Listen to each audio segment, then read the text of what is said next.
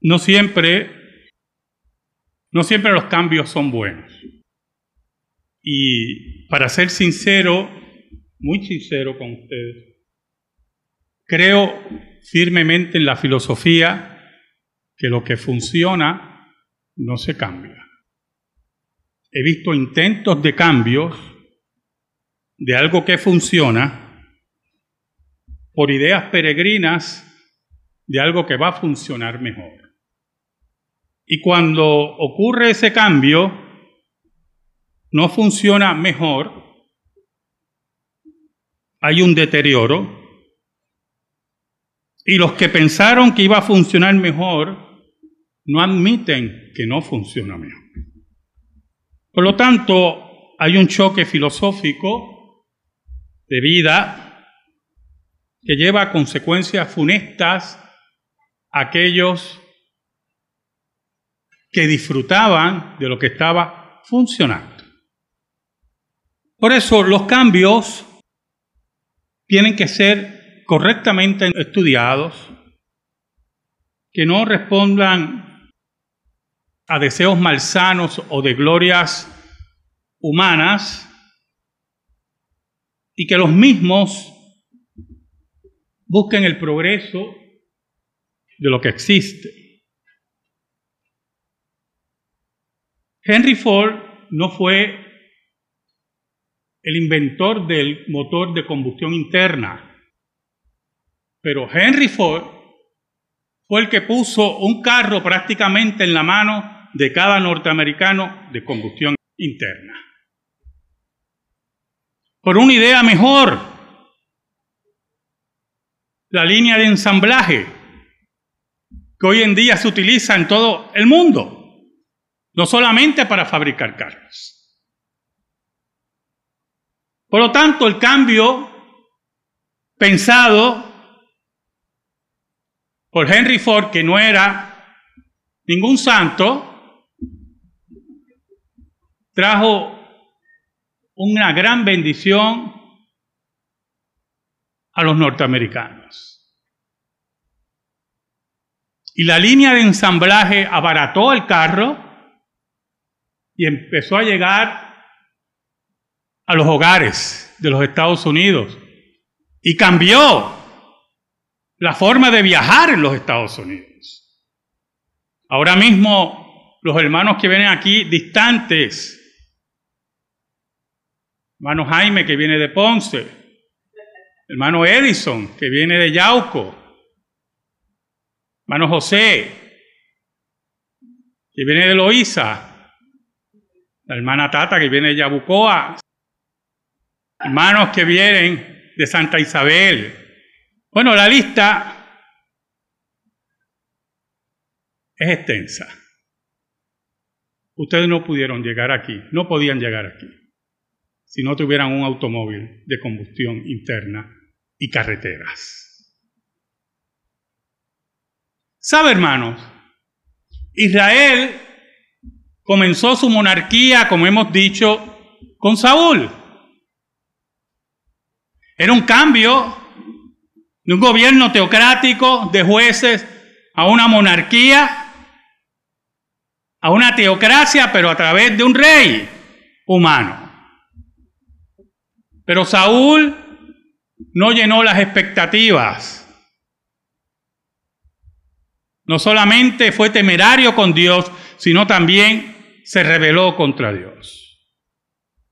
Y Dios decide llamar a David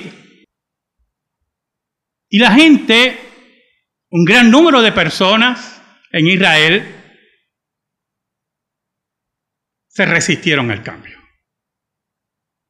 Eran partidarios no de Dios, eran partidarios de Saúl.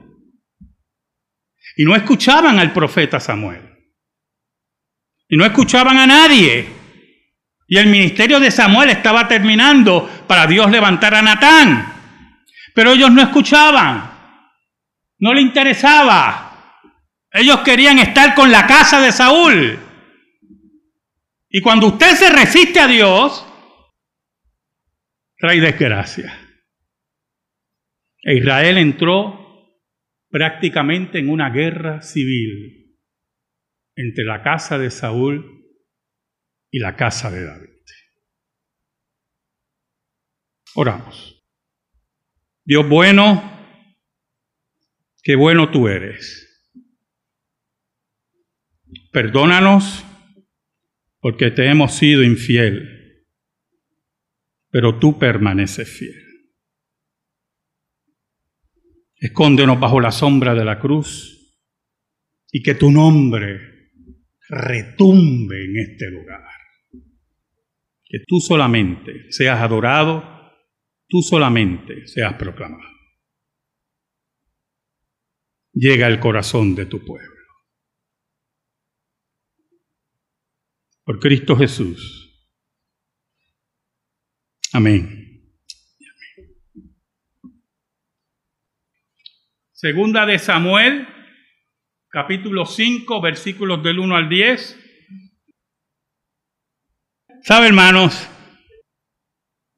Cuando la derrota de la casa de Saúl era patente, Dios mueve el corazón de los representantes de las tribus para acercarse a David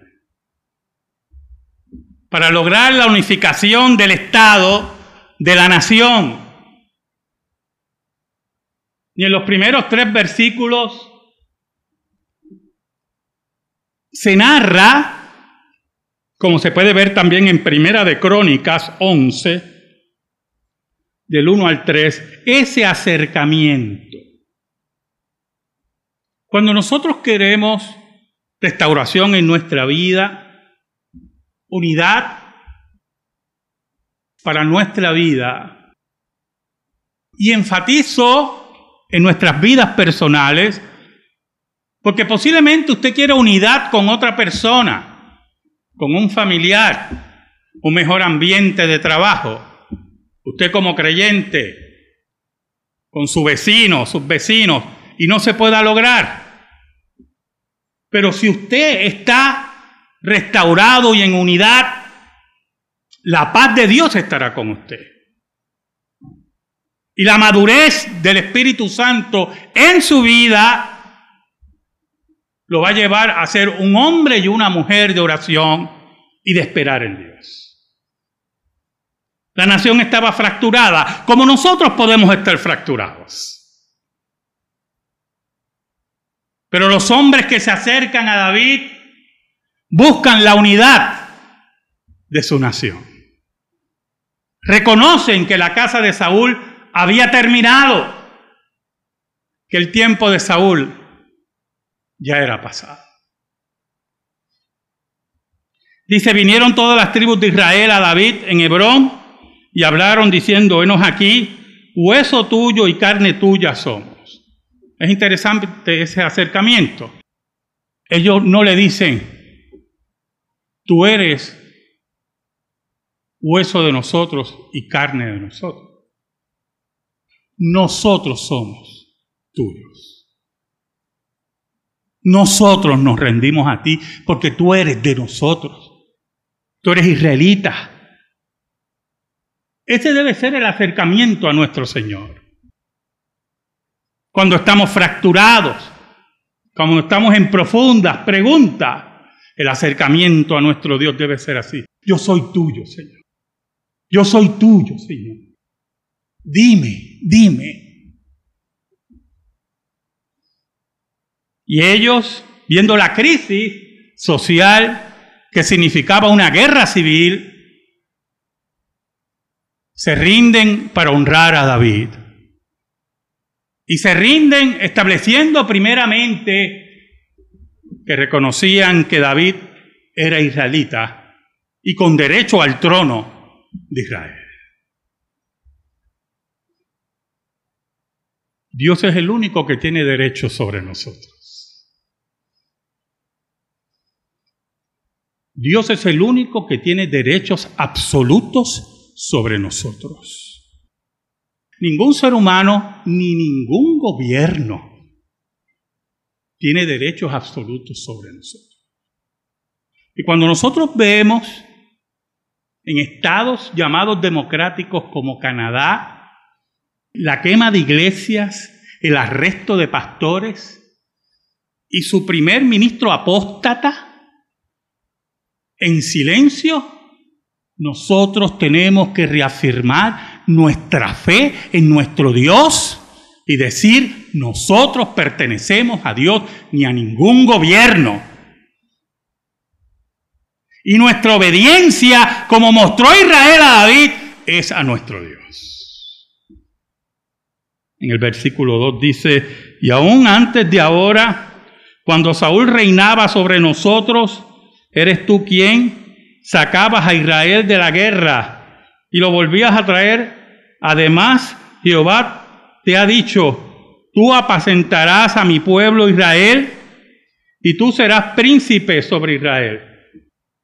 Y la segunda razón que ellos dan es que David peleaba por Israel, ganaba por Israel, vencía, era guerrero poderoso, era hombre de guerra, hombre que afirmaba la fe en Jehová. Yo le decía hace poco a unos hermanos, y ya todo el mundo lo sabe, ¿verdad? Que cuando la Biblia habla de David como aquel que es conforme al corazón de Dios, significa que David nunca dobló sus rodillas a ningún Baal ni a ningún Dios que no fuera el Dios a que él servía. Por eso tenemos que tener mucho cuidado donde doblamos nuestras rodillas y no podemos caer en la mentira, en la infantilidad, en lo niño que puede significar para nosotros idolatría solamente viéndola en imágenes, cuando la idolatría está en el dinero, en el gobierno, en la posesión de bienes materiales, también ahí está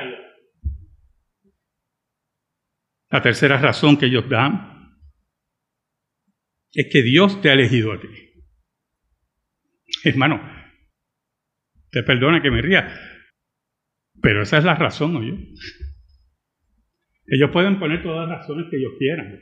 Y están correctas las que pusieron. Pero la razón aquí es que Dios lo puso como rey. Y aquí nosotros estamos para obedecer al rey. Y nosotros tenemos que entender que nuestro rey es al único que nosotros adoramos. Y obedecemos. Es interesante cómo le llama. Además Jehová te ha dicho, tú apacentarás a mi pueblo, tú serás pastor. Y tú serás príncipe sobre Israel, así como nuestro Salvador es pastor y príncipe de su iglesia.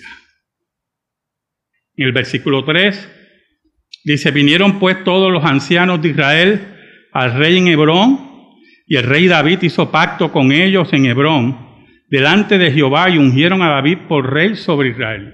Este versículo tiene mucho contenido doctrinal, ¿oyeron? Puedo sacar un sermón solamente del versículo 3.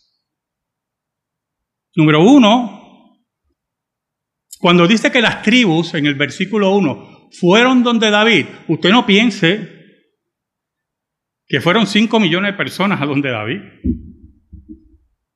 Todas las tribus se reunieron y todo el mundo hicieron allí yo no sé, un campamento para hablar con David. El versículo 3 le indica quiénes fueron. Los ancianos de Israel, representantes de cada tribu, a donde David, hablar con David, con la autoridad representativa para cada tribu. Eso es parte y la base bíblica inicial del gobierno de ancianos según la iglesia presbiteriana. Dios establece representantes para la vida espiritual de su pueblo. Ancianos para que gobiernen a su pueblo, para que representen a su pueblo. Y allí usted ve cómo los ancianos se mueven hacia David, representando a las tribus de Israel. Eso es lo primero que usted tiene que ver ahí.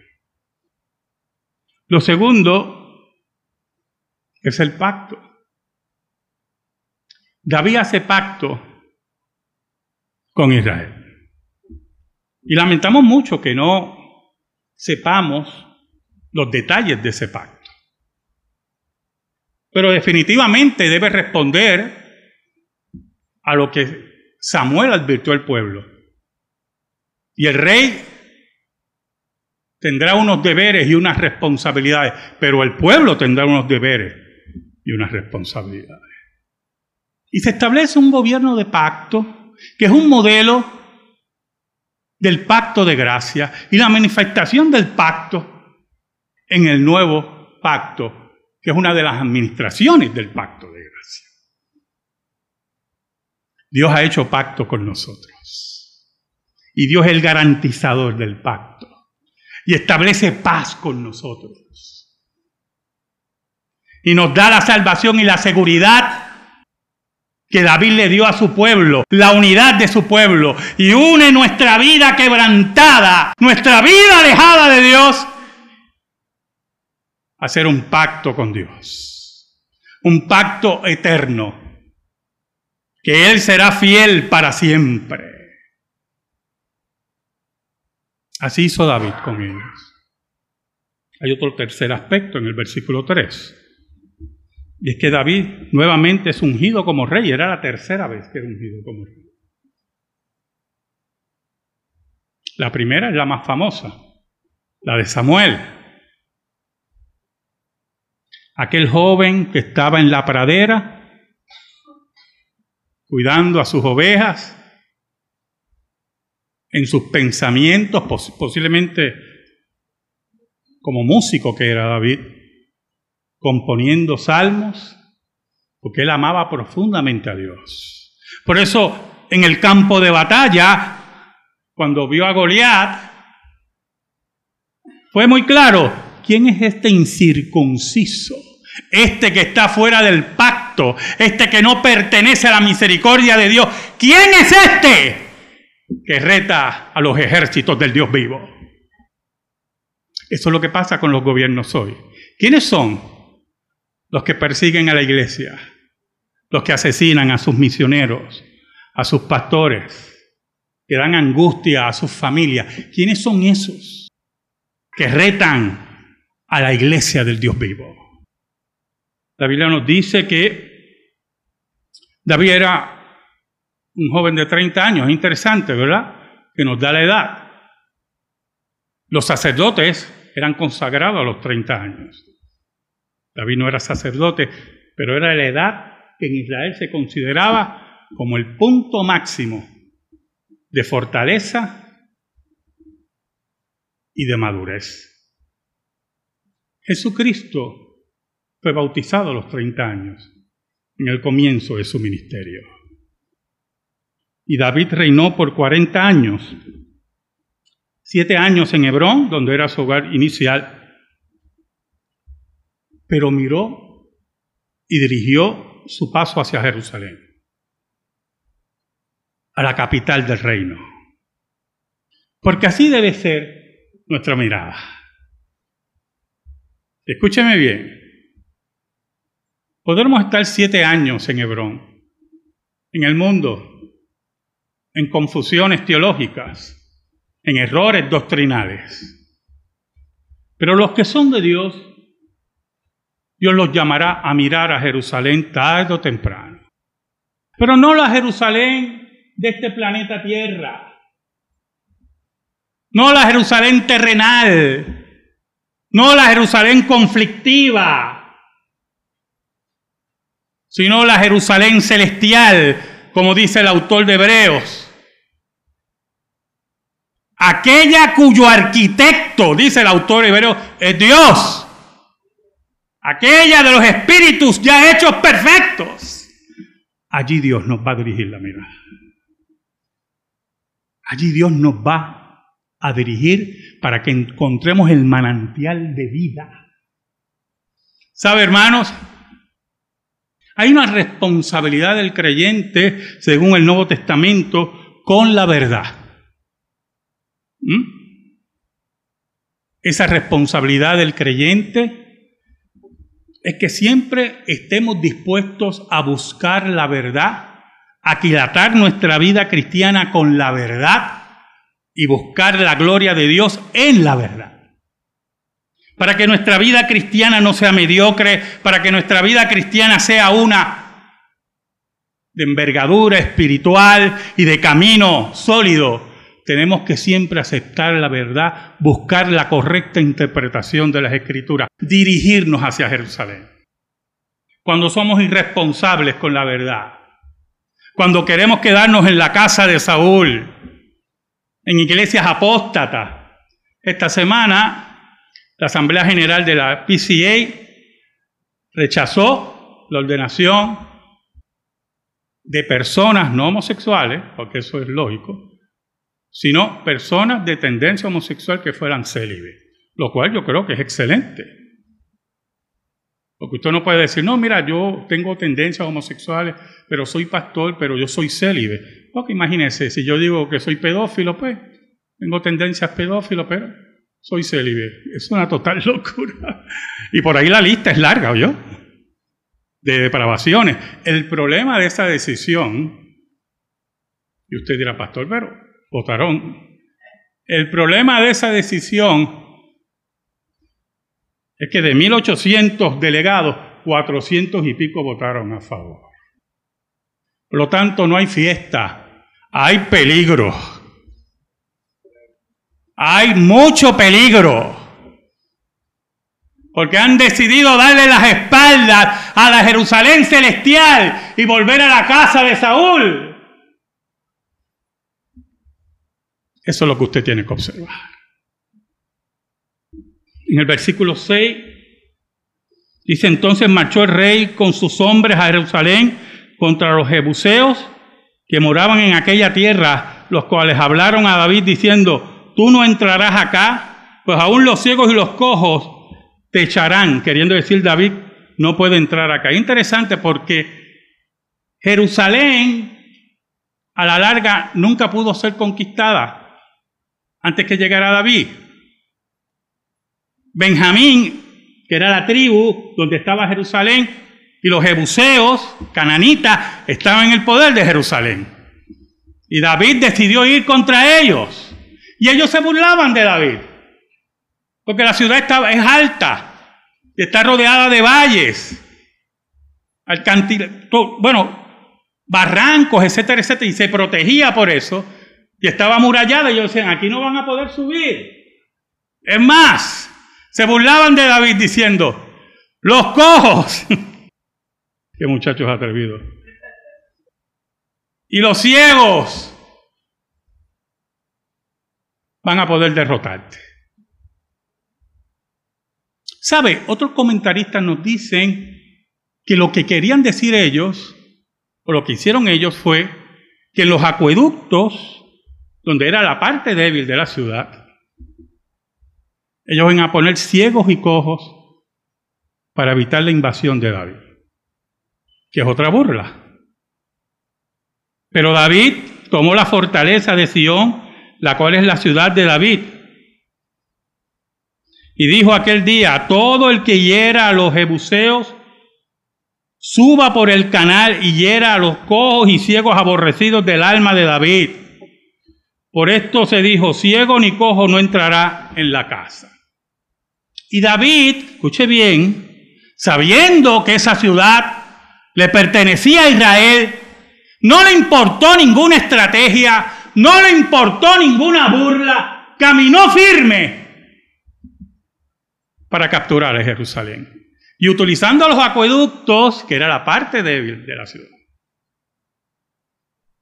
En una acción militar, una estrategia militar, conquistaron la ciudad. ¿Sabe, hermano? Jesucristo nos dijo que fuéramos mansos como palomas, pero astutos como serpientes.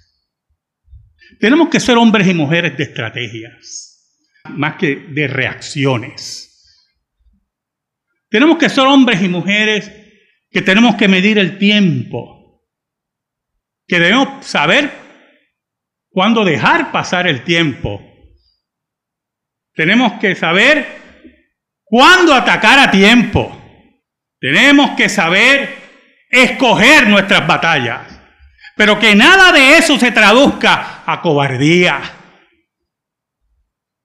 Porque la ciudad nuestra, que es la iglesia, la Jerusalén celestial, estamos llamados, principalmente los líderes, a defender la verdad de la escritura sin miedo. Y ser hombres y mujeres estratégicos. Si somos hombres y mujeres estratégicos, la iglesia de Cristo morará en medio del mundo. Llevará el mensaje al mundo. El versículo 9 dice, y David moró en la fortaleza y le puso por nombre la ciudad de David y edificó alrededor desde Milo hasta adentro. David se apodera de Jerusalén y le empieza a edificar y le empieza a embellecer y nosotros que caminamos dentro de la iglesia, nuestra labor es edificarla, embellecerla, amarla, porque es la voz de Dios en esta hora. Y si somos fieles como David,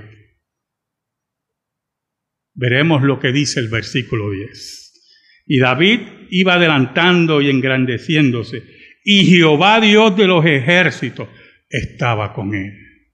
Dios nunca nos va a abandonar. Porque en medio de esa iglesia poderosa, la Jerusalén celestial, llena de mártires, llena de sangre, llena de muerte, pero firme, valiente, Dios nunca nos va a abandonar. Amén. Gracias te damos, Señor. Te pedimos, Señor, en el nombre de Jesús que tu palabra sea depositada en el alma de tu pueblo y en mi alma también.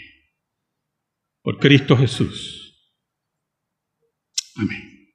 Estamos en silencio, hermano, y en meditación.